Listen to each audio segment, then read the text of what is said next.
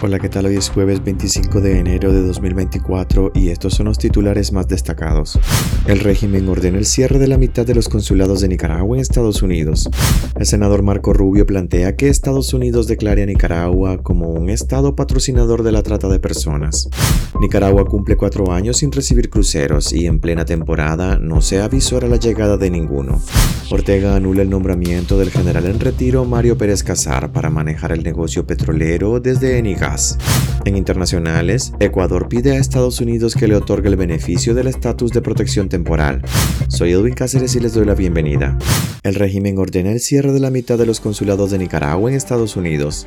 Sin previo aviso ni justificación, el régimen de Daniel Ortega ha ordenado el cierre permanente de al menos tres consulados de Nicaragua en Estados Unidos en menos de una semana. El primero en clausurar fue el de la ciudad de Los Ángeles en California el pasado 19 de enero. Este martes 22 se ha conocido que también cesaron los servicios de las delegaciones de Houston en Texas y New Orleans en el estado de Luisiana. En el caso de la oficina consular de Nicaragua en Los Ángeles, los funcionarios del régimen dejaron un aviso a los usuarios de sus servicios, en el que les orientaban dirigirse a las representaciones de Nicaragua en Nueva York, Washington o Miami. De hecho, las oficinas de estas tres ciudades norteamericanas son las únicas disponibles de momento para que los nicaragüenses radicados en Estados Unidos realicen trámites ante las autoridades nacionales. La medida reduce a la mitad los servicios consulares que presta Nicaragua en ese país, que es uno de los principales destinos de la migración nicaragüense. El senador Marco Rubio plantea que Estados Unidos declare a Nicaragua Agua como un estado patrocinador de la trata de personas.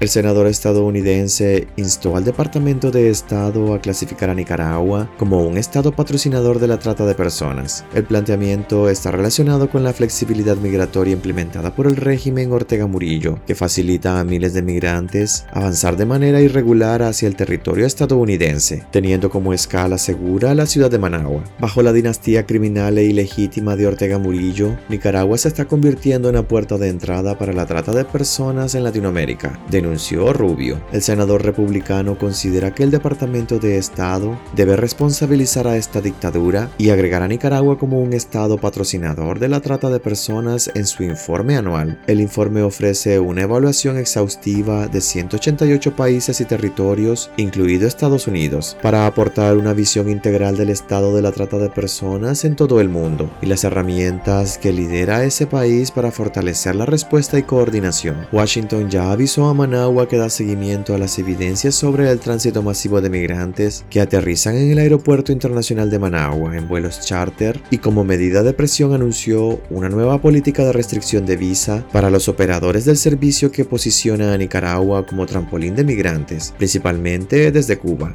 Nicaragua cumple cuatro años sin recibir cruceros y en plena temporada no se avisora la llegada de ninguno. El último crucero que atracó en un puerto nicaragüense fue el Amadea, el 14 de marzo de 2020, cuando el país comenzaba a registrar el impacto de la pandemia del coronavirus que paralizó el mundo. Desde entonces, primero por la pandemia y después por la persistente crisis sociopolítica, el régimen de Daniel Ortega no ha reportado el arribo de cruceros a Nicaragua. Reactivar la llegada de cruceros a Nicaragua, paralizada desde marzo del 2020, se ha convertido en una tarea difícil para el régimen de Daniel Ortega y Rosario Murillo Pese a que el mundo ha recobrado la normalidad, la dictadura aún no logra convencer a este sector turístico con alto poder adquisitivo, mientras continúan las alertas de Estados Unidos para que sus ciudadanos no viajen a Nicaragua por la aplicación de leyes arbitrarias y registro de detención. Según el último anuario estadístico del INTUR, durante el 2020 la industria turística generó 198.5 millones de dólares en ingresos. Y en 2021, que ya no se recibió ni un solo crucero, los ingresos descendieron a 183.8 millones de dólares. Cabe destacar que los países de la región centroamericana reactivaron la llegada de cruceros desde hace más de dos años, empezando con Honduras en julio del 2021, después de 15 meses de inactividad. Ortega anula el nombramiento del general en retiro Mario Pérez Casar para manejar el negocio petrolero desde Enigas.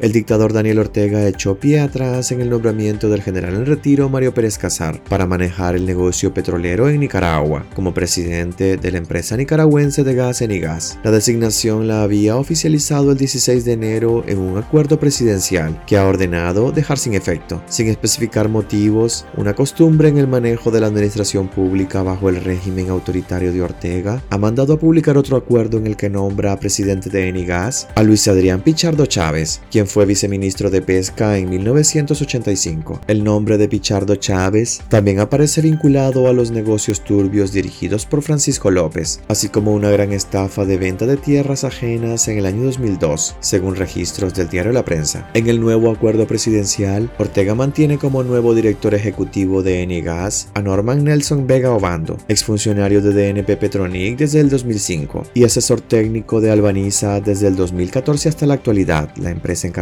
de importar el petróleo venezolano.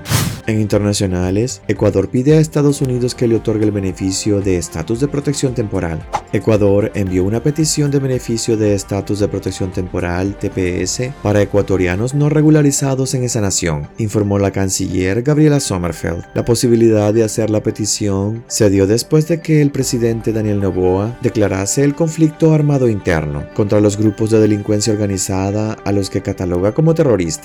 Esta declaración se dio el 9 de enero ante una oleada de atentados y acciones violentas atribuidas al crimen organizado, que incluyeron el secuestro de policías, alertas de explosiones, vehículos incendiados y motines simultáneos en cárceles con toma de rehenes ahora liberados. Ecuador busca que se otorgue el TPS a ecuatorianos que no están con un régimen regularizado en Estados Unidos, mientras se mantenga el conflicto armado no internacional en el país andino, dijo la canciller. Esto les da la posibilidad de trabajar mientras temporalmente bajo este régimen en Estados Unidos, explicó en un encuentro con la prensa en Quito, al recordar que al momento en América tienen el TPS Venezuela, Honduras, Nicaragua y El Salvador. Hasta aquí quedaríamos este día. Gracias por acompañarnos y recuerden visitar nuestra web despacho505.com para ampliar y conocer más noticias. Y también nuestras redes sociales nos puedes encontrar como Despacho505. Que tengan un excelente jueves.